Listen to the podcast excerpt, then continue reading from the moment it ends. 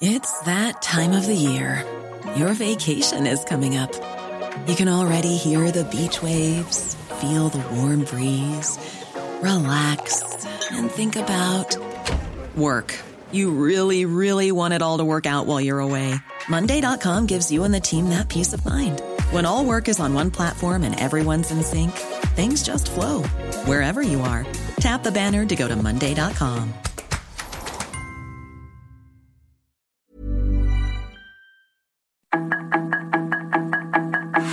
Tarde a tarde, lo que necesitas saber de forma ligera con un tono accesible.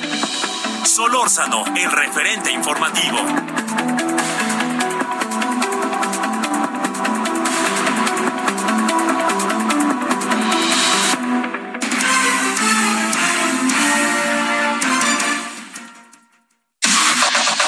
La información de último momento en el referente informativo.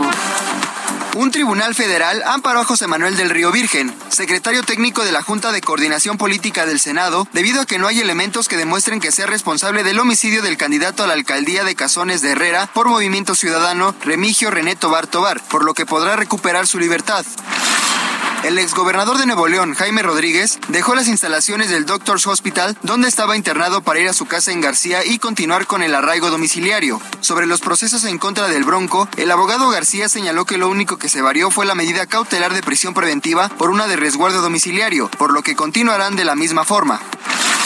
El crimen organizado cada vez presiona con mayor violencia en busca del control de mercados y productos básicos como la carne, el pan y el pollo. El cobro de piso se ha agravado en localidades como Zacatecas, Manzanillo y Baja California Sur, pues pasó de 200 pesos antes de la emergencia sanitaria por COVID-19 a 500 pesos en este momento.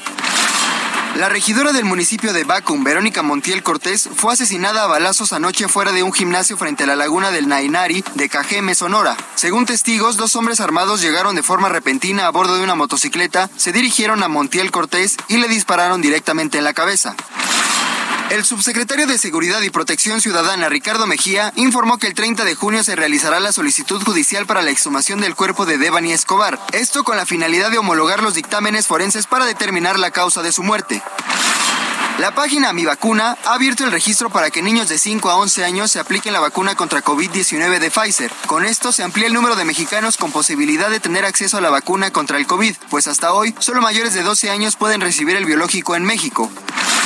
Según la Organización Mundial de la Salud, después de cinco semanas de descensos en las muertes por coronavirus, el número de decesos reportados en todo el mundo creció 4% la semana pasada. En su informe semanal sobre la pandemia, la Agencia de Salud de Naciones Unidas dijo este jueves que 8.700 personas murieron por COVID-19 la semana pasada, con aumentos del 21% en América y el 17% en el Océano Pacífico.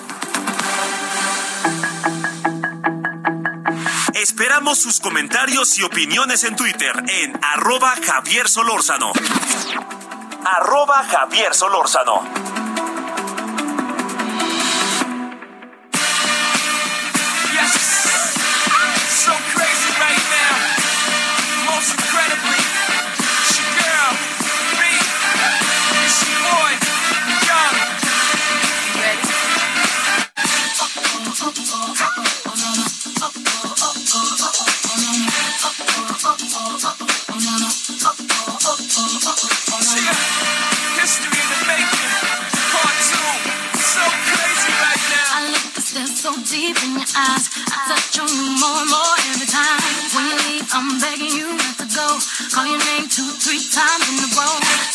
Thing for me to try to explain.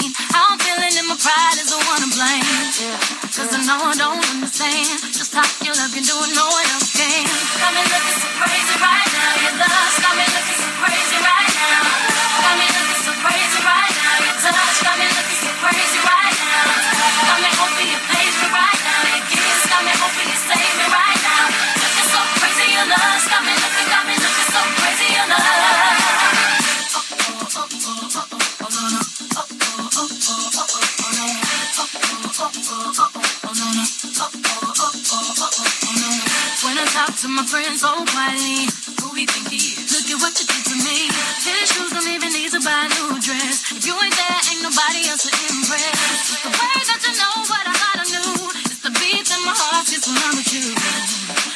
still don't understand just how you look, do know just can't. Come and look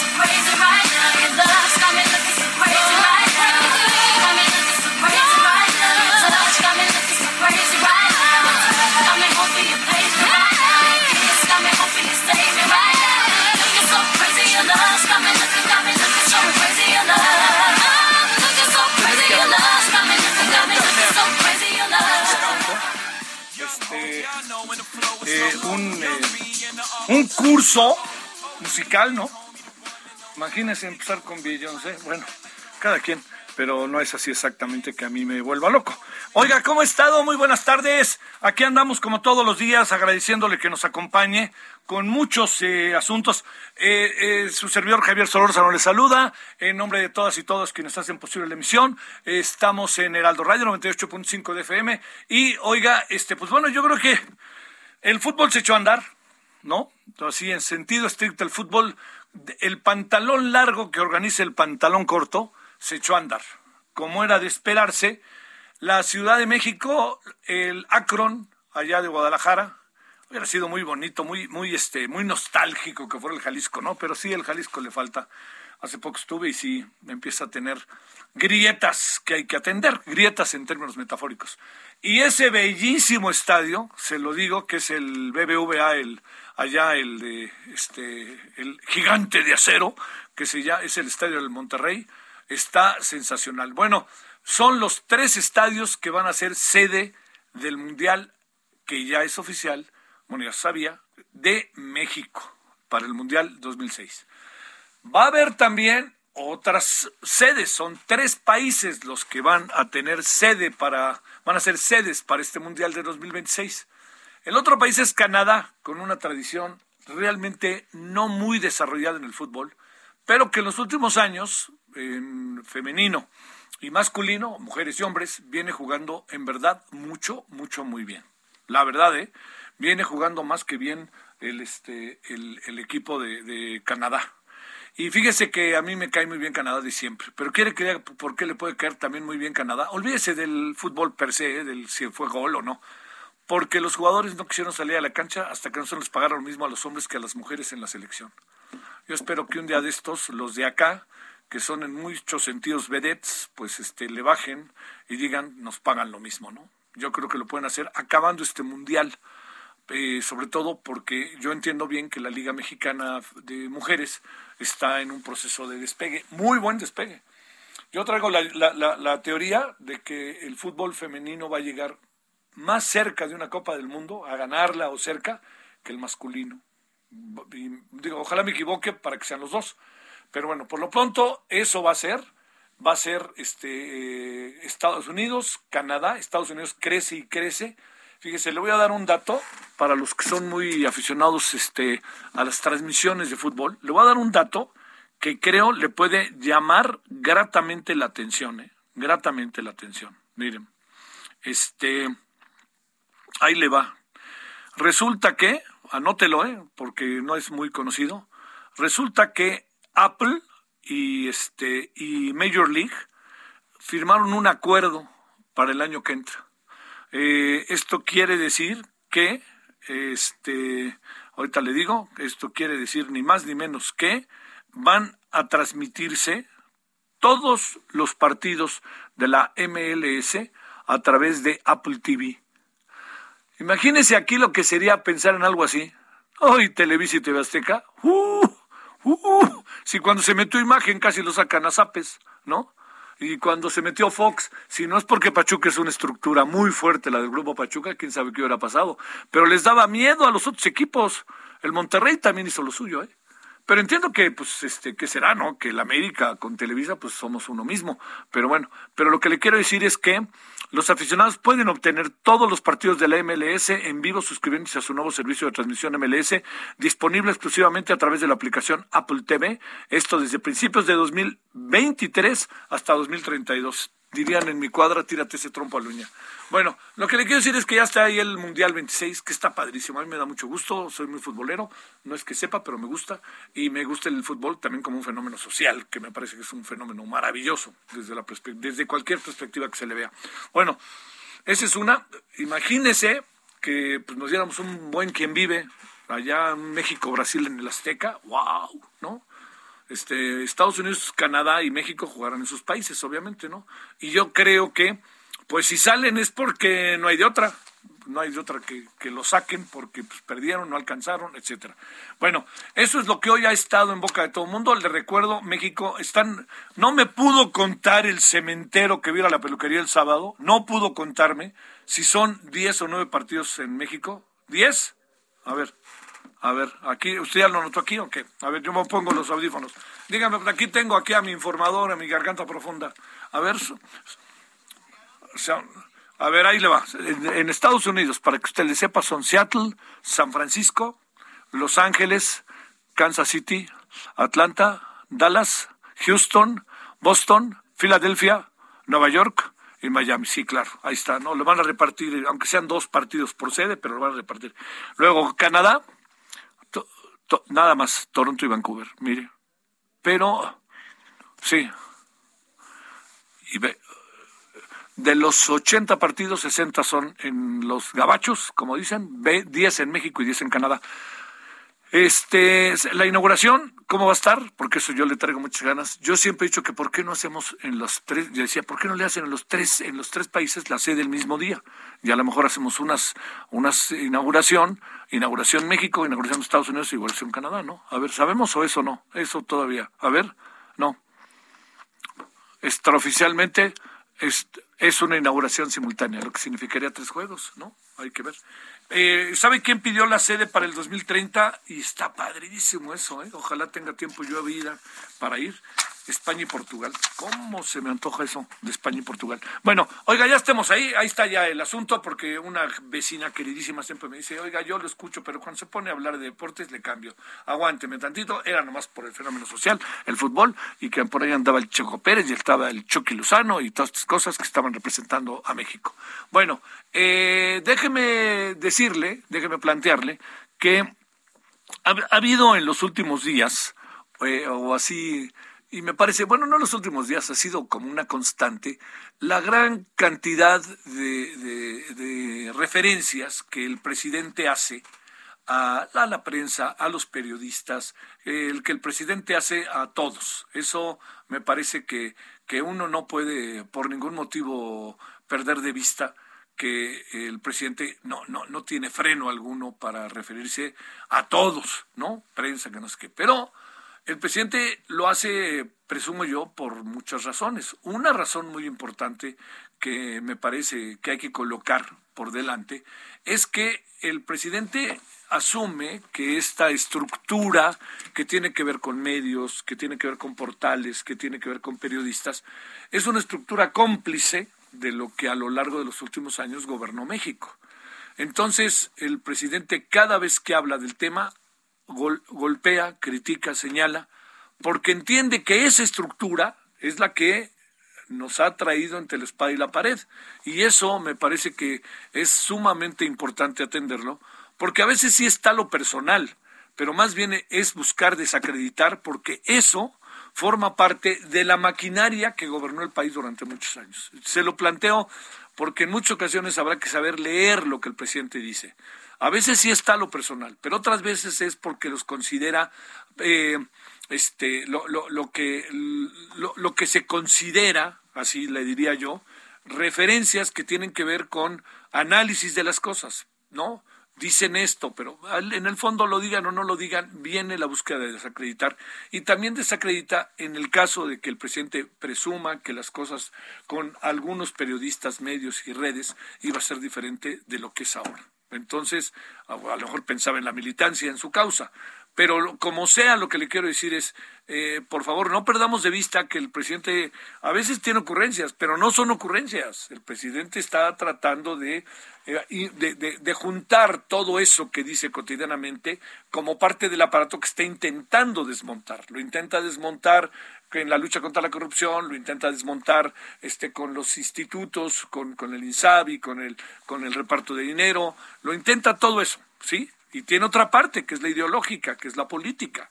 Y esta la tiene con los institutos, la tiene con los organismos autónomos, la tiene con las ONGs, la tiene con los partidos. El pitorreo que se han dado del PRI y del señor Alito estos días es interminable. Y la tiene con los medios. Y cuando digo que la tiene con los medios, eso es, créame, de un nivel muy alto, es de un nivel sumamente importante, porque para él son un centro, un eje, un eje de lo que ha venido pasando en el país a lo largo de todo este tiempo. Bueno, eh, se lo planteo porque escucho de repente como muchos, muchas inquietudes y muchos... Sí, a veces es personal, pero en la mayoría de las veces piense más allá de lo personal.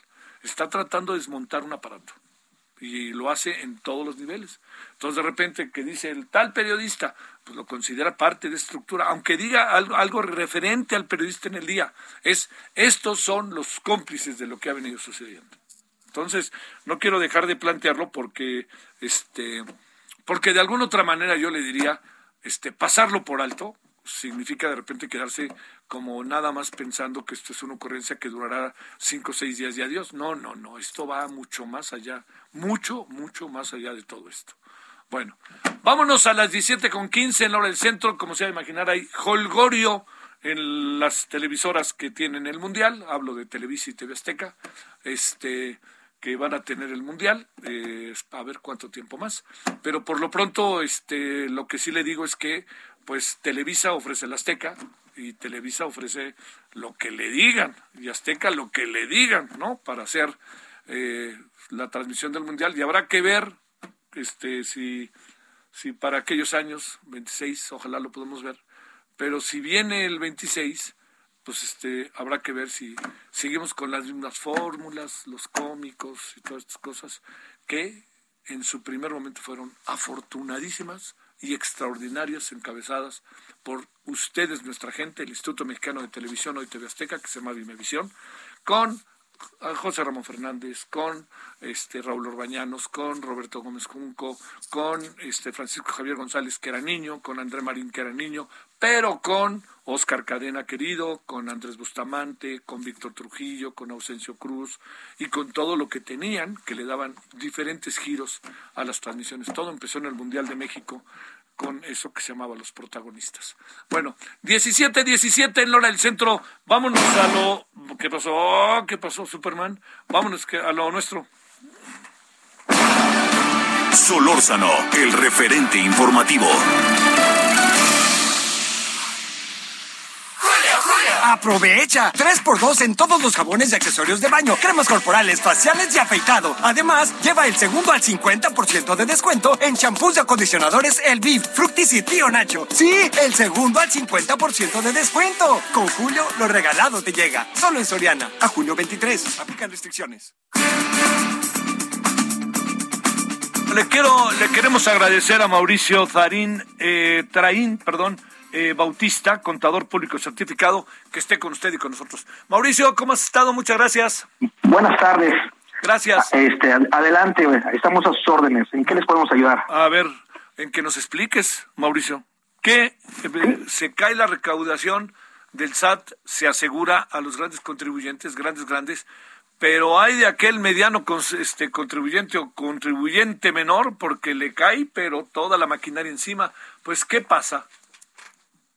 Bueno, lo que, lo que sucede es que de alguna forma eh, el sistema tributario eh, ha, avanzado muchísimo en la parte tecnológica.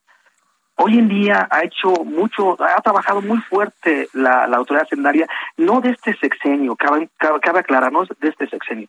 El, la tecnología, su sistema de declaraciones y pagos, como así le llaman, eh, este, este desarrollo tecnológico que, que han comenzado de más de hace de 15 años, hoy en día eh, eh, ven frutos, ven frutos de todo ese gran trabajo que se hizo en, en años pasados. En este sentido, con la famosa factura electrónica que, que comenzamos a, manejar más o menos desde el 2000, 2009, 2010 que se viene avanzando, eh, la, la, factura 3.3 o versión 3.3 que está actual y la nueva, eh, el nuevo CFDI versión 4.0, pues traen muchos, muchos elementos que la autoridad le ha servido para hacer una fiscalización más eficiente y con menos eh, personal. Y entonces esto ha hecho unas reformas fiscales muy buenas, la autoridad, cabe, cabe decir que la autoridad está trabajando, que el contribuyente que de alguna forma le han cercado muchísima su tributación eh, o muchísimas sus actividades económicas, no es malo, simplemente que venían tributando mal o haciendo las cosas mal o simulando actividades. Entonces, eh, no podemos hoy quejarnos por esa situación. Más bien, los empresarios deberíamos de trabajar de otra forma para no sentir esta marca como un yugo. Sí estoy de acuerdo que no hay transparencia de los impuestos que pagamos los contribuyentes con los servicios que ofrece el Estado. Pero bueno, siempre va a ser esta, esta relación jurídico-tributaria el, el ponernos de acuerdo, ¿sí? Como sujeto pasivo que sentimos ese ese impuesto, esa imposición esta, en lugar de sentir una contribución para las mejoras de nuestra sociedad, sentimos esa marca personal.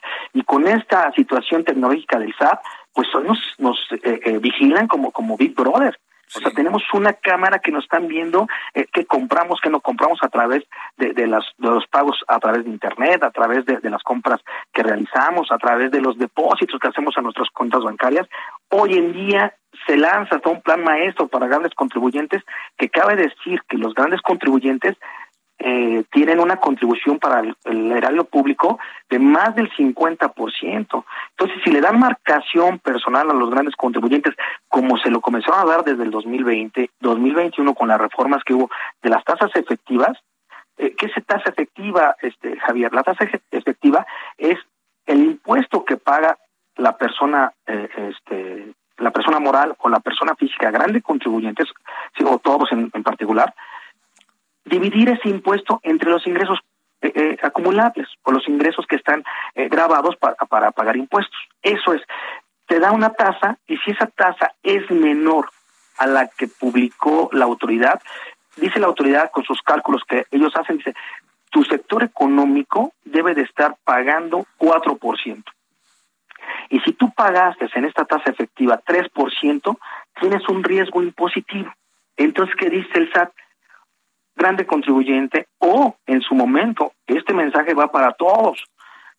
Te, te, invito a que regularices tus actividades, tus impuestos, porque puedes, puede ser que te mande una auditoría o una invitación eh, eh, bajo todas los eh, las notificaciones y toda la autoridad que tiene, y entonces me vas a pagar, ¿sale? Entonces mejor, amablemente, diríamos, te invitan a que te regularices. Entonces, esa es la situación, que, la autoridad está haciendo su trabajo bastante eh, férreo, bastante eh, feroz, ¿sí? Y a lo mejor algunas veces eh, con terrorismo fiscal o otras veces con abuso de autoridad, porque muchas veces la autoridad genera este terror con sus invitaciones de, CFDI, todo lo quiere regular a través de eso que también tendríamos que ver que no todos los CFDI en el momento de emitirlos son grabados para el pago de impuestos. Entonces, estamos en esa disyuntiva de, de, de, de, esta marcación que se le está dando y por la situación que atraviesa el mundo eh, este, de la crisis económica, pues la autoridad tiene que, que, que hacer o el Estado tiene que buscar la forma de, de recaudar más para cumplir todos sus objetivos, todos sus programas sociales que se tienen, ¿no? Sí. A ver, para, para cerrar, si se puede en breve, este, me parece que lo defines bien, está cumpliendo con su chamba el SAT, pero agreguemos de manera férrea. Este, ¿por qué de repente da la impresión de que se le se le a ver, como que los medianos contribuyentes son como muy perseguidos a veces, siendo que este ahí ahí hay una gran sangría o algo parecido, muy en breve si no lo puedes decir, Mauricio. Eh, yo yo creo que no. Yo creo que no se maneja en esta situación. A, a lo mejor lo que le falta al, al, mediano o al pequeño contribuyente, Ajá. ¿sí? A lo mejor es una asesoría que lleve de la mano a, al empresario para no no cometer este errores, errores que, que, que se tengan en defraudación fiscal o evasión fiscal o simulación. Entonces tendríamos que buscar hasta regresar a, al, al origen. Si yo pongo un negocio y, y, y en ese sentido de, de, de, de un, un, empresario que se documente para que vea, ¿sí? Cómo voy a, a tributar, cómo voy a manejar mis finanzas, para que el día de mañana no se cree esta persecución como se está viendo. Porque a lo mejor lo que está haciendo es mucha falta de información para est estos contribuyentes que no lo tienen como los grandes contribuyentes que tienen un mundo de asesoras. Claro. Ese para mí sería el, el, el, talón de Aquiles del empresario que muchas veces no quiere invertir en sistemas, eh, en una buena asesoría sí. y en el desarrollo Sale. empresarial de su persona. Mauricio, te mando un gran saludo y mi agradecimiento. Gracias que estuviste con nosotros. Gracias. Gracias. De igual forma, gracias a todos. Ahí escuché un punto de vista del SAT y lo que anda pasando. Pausa. El referente informativo regresa luego de una pausa.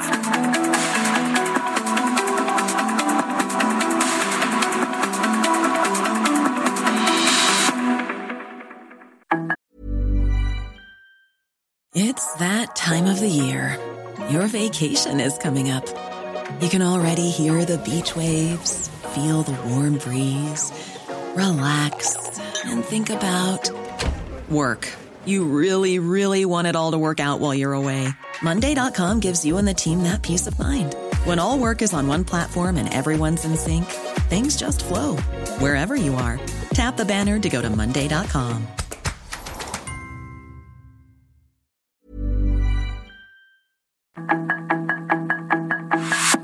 Estamos de regreso con el referente informativo.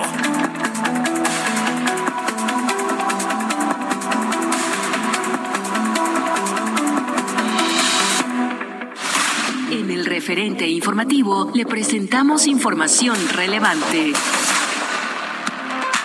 Ataque armado deja cuatro muertos en restaurante en Ciudad Juárez. En Michoacán asesinan a balazos a tres mujeres y dos menores de edad. Asesinan a regidora del municipio de Bacum en Sonora. Hay en una fosa clandestina y restos humanos en Camichín de Jauja, Tepic. Secretaría de Salud de Tamaulipas alerta por el aumento de cinco enfermedades. José Manuel del Río, ex colaborador del senador Monreal, será liberado en unos días. El ex gobernador de Nuevo León, Jaime Rodríguez Calderón, salió del hospital para continuar en arraigo domiciliario. Reportan 42 estudiantes intoxicados en escuela de Chalco. Concluyen reforzamiento del primer claro de 258 de la línea 12 del metro de la Ciudad de México. Esperamos sus comentarios y opiniones en Twitter en arroba Javier Solórzano. Arroba Javier Solórzano.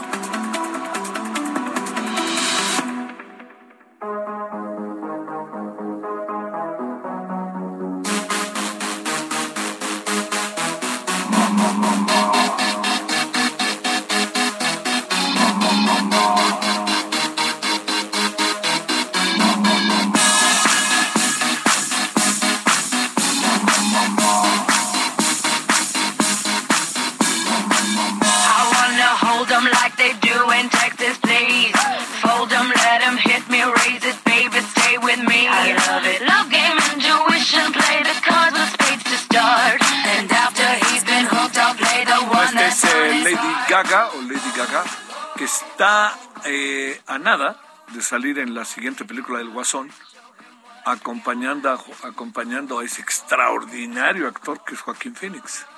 ¿Se dará o no se dará? Vaya usted a saber, pero es una pareja que suena interesante, ¿no? En términos visuales, cinematográficos.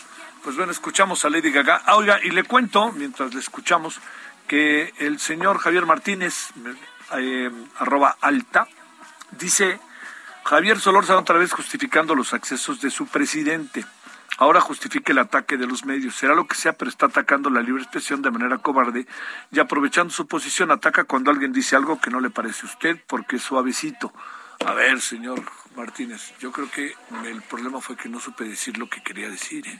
Ese es el problema. Lo que dije es que dentro de su proceso de desmontar el aparato que ha gobernado este país, el presidente contesta diario a lo que dicen de él como un mecanismo que tiene que ver con lo que está pasando, lo que ha venido pasando en el desarrollo de la vida en el país, en donde se coloca precisamente a los eh, medios de comunicación, a las redes, a las redes y a los eh, y a los periodistas en un buen número de casos como cómplices de lo que pasaba.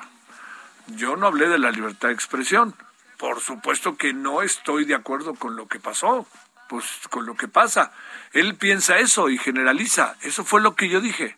Yo no dije jamás que lo justifico, no. Yo expliqué lo que me parece a mí, que quede claro en primera persona, no lo que es, sino lo que a mí me parece, está sucediendo en la relación del presidente con los medios. Eso es lo que yo alcanzo a ver y créame, cada vez lo, ve, lo veo más. ¿Por qué? Pues porque de repente hay, se, dicen cosas sobre periodistas que ni son, pero hay en el fondo un intento, en mi opinión, de dejar establecida en el imaginario colectivo una mirada de las cosas en donde se coloque a los medios de comunicación como responsables sin ni siquiera tener claridad de lo que los medios dijeron. Yo lo que digo es, ¿Cuántas veces no ha escuchado usted, señor Martínez, la palabra chayotero? Es usted un chayotero. No sabe ni lo que es chayotero, ¿no? Y es muy rudo porque la crítica se convierte en eso. Pero el presidente, por otra parte, piensa que esa prensa es la que ha sido cómplice a lo largo de décadas del estado de las cosas. Eso es, por ahí voy. Ojalá, ojalá, me haya explicado. Pero eh, yo le diría, de repente escucho también, eh, leo que dicen eh, suavecito. Yo le diría algo. A mí me parece que estamos en el toma y daca sistemático irregular. Yo creo que debe de perdurar la prudencia, la sensatez, el intercambio de opiniones. Pasarle por encima a alguien así como así, con un comentario, yo nunca he estado de acuerdo y ha sido mi actitud de siempre en otros tiempos era muy reconocida y ahora es criticada. Pues así es. No es que yo no cambie, pero lo que yo alcanzo claramente a apreciar es que como se están dando las cosas hoy, necesitamos sensatez, madurez. Si no la tiene el presidente es cosa de él. Pero nosotros no podemos agarrar nomás porque habla el presidente, mírenlo, no, no, pues demos razones, entendamos el asunto. Si no ganamos esta, ganaremos las que vienen. Esto así funciona. Dos años se acaba el sexenio y vendrá otro con otras formas que dirá, no, está, está, bueno, lo pongo en la mesa para que lo discutamos, no para que me lo trague. Vámonos a las 17.36 en hora del centro. Solórzano, el referente informativo.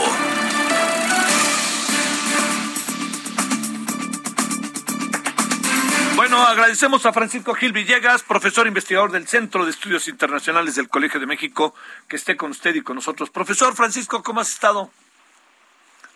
Muy bien, muy bien, Javier. Aquí siguiendo muy de cerca las noticias del referente informativo. Ah, agradecido que estoy yo. Oye, Francisco, cuéntanos, a ver, eh, mil millones de, de dólares en armamento envía Estados Unidos. Eh, está devastadas zonas de Ucrania. El señor Macron pone el grito en el cielo. Pues ante qué estamos, qué pasan, pasan los días, Francisco, y, así seguimos. Mira, estamos a 113 días de haber iniciado el 24 de febrero una guerra que eh, podemos ponerlo así, eh, la está perdiendo Rusia, pero no necesariamente le está ganando Ucrania aunque hay muchas cosas que apuntan a objetivos que tenía en mente el gobierno de Vladimir Zelensky, promesas de campaña que llevaron a que el 75% de los eh, ucranianos votaran por él, como por ejemplo el prometerles que Ucrania formaría parte de la Unión Europea.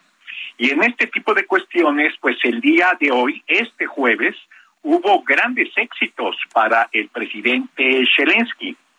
Por un lado, y para demostrar que no es nada más una cuestión eh, simbólica o de envío de armamento este, que sea así, eh, eh, que se queden los papeles de que si son seis o, o doce cañones de artillería, César, que Francia le envía al régimen de, al gobierno de Zelensky, está el hecho de que las tres principales eh, los tres principales dirigentes de la Unión Europea en términos económicos, Alemania, Francia, Italia y también se le sumó eh, Rumanía, hicieron un viaje en tren para ir a Kiev el día de hoy y reunirse con el presidente Zelensky. Y en este día, que es lo simbólico de llegar en tren, de visitar Kiev, de visitar este, ciudades que han sido devastadas por la invasión rusa, ha habido declaraciones muy fuertes y muy interesantes. Una de ellas, por ejemplo, por supuesto, que quedaron muy impactados, pues los ucranianos los llevaron a lugares donde la devastación de la invasión rusa ha sido enorme, pues llevaron a una declaración del presidente Macron que nunca la habíamos oído, en donde dijo que estos son crímenes de guerra, que son problemas de genocidio, que Francia apoya totalmente a Zelensky. Y no solamente eso, mira, hace un, creo que la última vez que hice un comentario contigo, eh, Macron había declarado que Ucrania tenía que entender que tenía que darle algo a Rusia para conseguir la paz, que Rusia no se podía ir con la cola entre las patas derrotado sin obtener absolutamente nada y que probablemente se iban a tener que negociar la región del Donbass en el este de Ucrania y probablemente Crimea, que fue anexada en 2014. Eh, Zelensky dijo que eso lo iba a someter a un plebiscito, pero le ha mostrado muy claramente a la población de que él no puede negociar, no tiene autorización para negociar eh, paz a cambio de territorio. Y frente a esto que se declaró entonces y que provocó muchos enojos, el día de hoy, fíjate, el presidente de Ucrania dijo que eh, París desea una victoria militar total de Ucrania que restablezca la integridad territorial del país, incluida la península de Crimea, anexada por Rusia en 2014 tras un referéndum considerado ilegal por la comunidad internacional. Según esas mismas fuentes, también se dijo que solo Zelensky puede definir lo que entiende como una victoria y por lo tanto cuándo podría cerrarse el capítulo de la guerra. ¿Sabes qué es lo que provocó esto? Unos abrazos súper efusivos de Zelensky hacia Macron que contrastaron con una actitud un poco más reservada hacia el canciller alemán Olaf Scholz, ¿eh? porque, por otro lado, o sea, mientras que Macron le da todo el apoyo con estas características, en el caso de Alemania, Zelensky le ha recriminado que no le ha entregado un número equivalente de armas que había prometido el canciller. No obstante, el canciller, por supuesto, dijo que estaba allí para que Ucrania formara parte de la Unión Europea. Eh, eh, se van eh, de aquí a Bruselas. A este viernes tienen que discutir la, el, el ingreso de Ucrania, primero como candidato, que es un término formal, pero que tiene el fuerte apoyo de todos los países. Italia también dijo, el primer ministro italiano dijo, nosotros queremos que Ucrania sea italiano. Y todo esto, digo, europeo, y todo esto se da en el contexto, pues, del sábado que eh, la eh, ministra de la Comisión Europea, Ursula von der Leyen, fue también a ver las posibilidades de poder ir anunciando de manera optimista esta incorporación de Ucrania a la Unión Europea. Para fines de mes, lo que dijo el canciller Scholz de Alemania es que van a tener una reunión en Baviera en el grupo de los G7, donde quieren que esté también Ucrania invitado. Y también para fines de mes hay una reunión cumbre de la OTAN en Madrid, muy esperada, donde va a ser invitado también el presidente Zelensky a eh, participar por medio de videoconferencia, por supuesto en calidad de invitado, pero esto ya es una reunión de la OTAN. Así que por todos lados, G7, Unión Europea, este OTAN, ha sido un exitazo diplomático para eh, Zelensky. ¿Qué posición tiene esto frente a lo de Rusia? La posición en el Donbass está muy difícil. Rusia está ganando territorio que nosotros considerábamos que ya lo tenía ganado prácticamente desde el 24 de febrero en las regiones separatistas del Donbass, pero que no puede controlar plenamente, se está produciendo una enorme destrucción y la respuesta rusa a esta visita de las eh, de los jefes de Estado y de gobierno más importantes de la Unión Europea, pues ¿cuál crees que ha sido, Javier? Le cierro el gas. Claro. Vamos a reducir el envío del Gazprom, lo anunciaron el día de hoy, y claro que ahora en que les dijeron, oiga, pero esta represalia como que es demasiado burda, respondió el ministro de Energía ruso, no, es decir, es que no, no es nada deliberado. Lo que sucede es que por las sanciones económicas que nos han aplicado, eh, pues hemos descuidado el mantenimiento. Y ahora hay unas turbinas que tuvimos que mandar a componer a Canadá y durante este tiempo no va a haber gas para los países de la Unión Europea. Así que ellos, bueno, ellos siguen con sus eh, posiciones y, y lo otro que también está por ahí es que hace poco también por primera vez, la semana, el viernes de la semana pasada, por primera vez hubo una expresión por parte del Kremlin en el sentido de decir, tarde temprano vamos a tener que negociar con Estados Unidos y con los europeos unas condiciones de paz.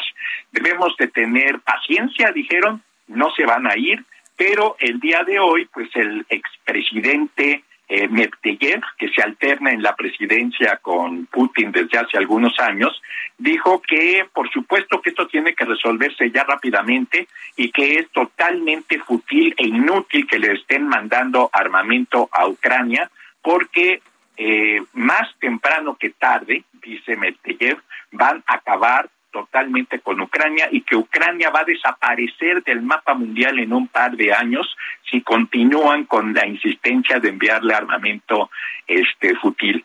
Ah, y por otro lado dicen los rusos que ellos no invadieron a Ucrania, que es nada más una operación militar especial, pero que ellos de ninguna manera han invadido Ucrania, lo cual pues los hace quedar muy mal. A ver, dos, eh, varios asuntos. A ver, este, primero, el, te, planteo como tres líneas para que cerremos la conversación, si no tienes inconveniente. Primero, este, eh, por una parte, eh, todo esto que se está hoy planteando, eh, digamos, coloca una agudización del conflicto. Segundo, el tema de Estados Unidos, mil millones de dólares en armas. Y tercero, el señor Putin, al que no le han hecho, por más que han tratado, bajar la guardia. A ver, estos tres escenarios. Y, oye, y hay otro por ahí, pero entiendo que es de otra ventanilla, ¿no? Este asunto entre el este entre lo que pasa entre Argelia y España que parece que ya se resolvió. Sí, sí, sí. Mira, con respecto a eso, de que no le han afectado a Putin todas estas cosas, eh, este Javier, te voy a recordar una cosa.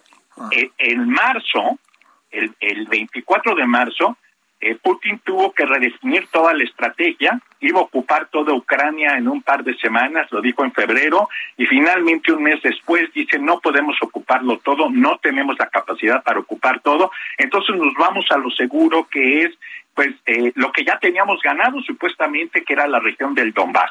Y la región del Donbass no la ha podido tomar, a pesar, ahí es donde se ha dado la eh, resistencia, o sea, ya tuvo una derrota, no pudo tomar Ucrania no pudo tomar Kiev y se retiró al Donbass. Así que podemos decir que militarmente él tiene allí un problema de que ha fracasado en esto concretamente. En las sanciones económicas se puede decir que le afectaron, aunque están diciendo ahora que les afectó el gas y todo eso, pero básicamente han podido sobrevivir porque tienen un apoyo económico por parte de China. Y ese apoyo económico por parte de China, mientras dure, le va a permitir sortear las sanciones eh, económicas. Este, con respecto al primer elemento que mencionabas, el conflicto se incrementa. Bueno, sí, mira, antes del 24 de febrero, ni Ucrania ni la OTAN representaban una amenaza para la seguridad de Rusia. Por la invasión que hizo Putin a Ucrania, ahora sí la OTAN es una verdadera amenaza no solamente porque Finlandia tiene 1.300 kilómetros de frontera y está solicitando su ingreso a la OTAN, sino porque Alemania, que se había mantenido neutral desde 1991 para no aumentar su armamento militar, etcétera, declara hace tres semanas que va a tener que va a, incrementar su este gasto militar en un 2% del PIB de Alemania. Eso implica 100 mil millones de dólares. Si antes Alemania no era una amenaza dentro de la OTAN para Rusia, ahora sí lo es.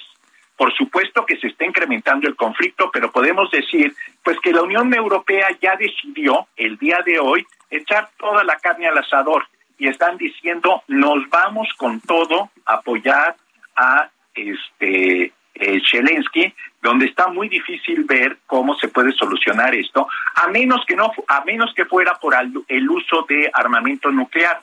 Pero eso lo tiene expresamente prohibido Putin por parte de quien lo controla, que es el presidente chino.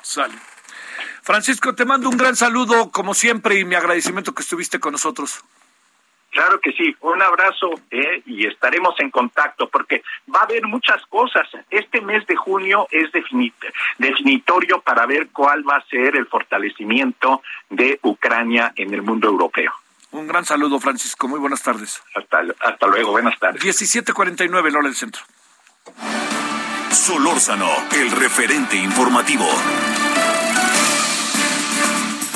Bueno, eh, vamos a cerrar con Marcela Villalobos Andrade, presidenta de Amnistía Internacional México, con un tema que ahí viene en el Congreso, más allá de la moratoria constitucional que se va a discutir, pero que Amnistía está muy claro en lo que se debe de hacer. Y hablamos de eh, la reforma del presidente en materia mm, pues este militarista, ¿no? Que se le llega a llamar.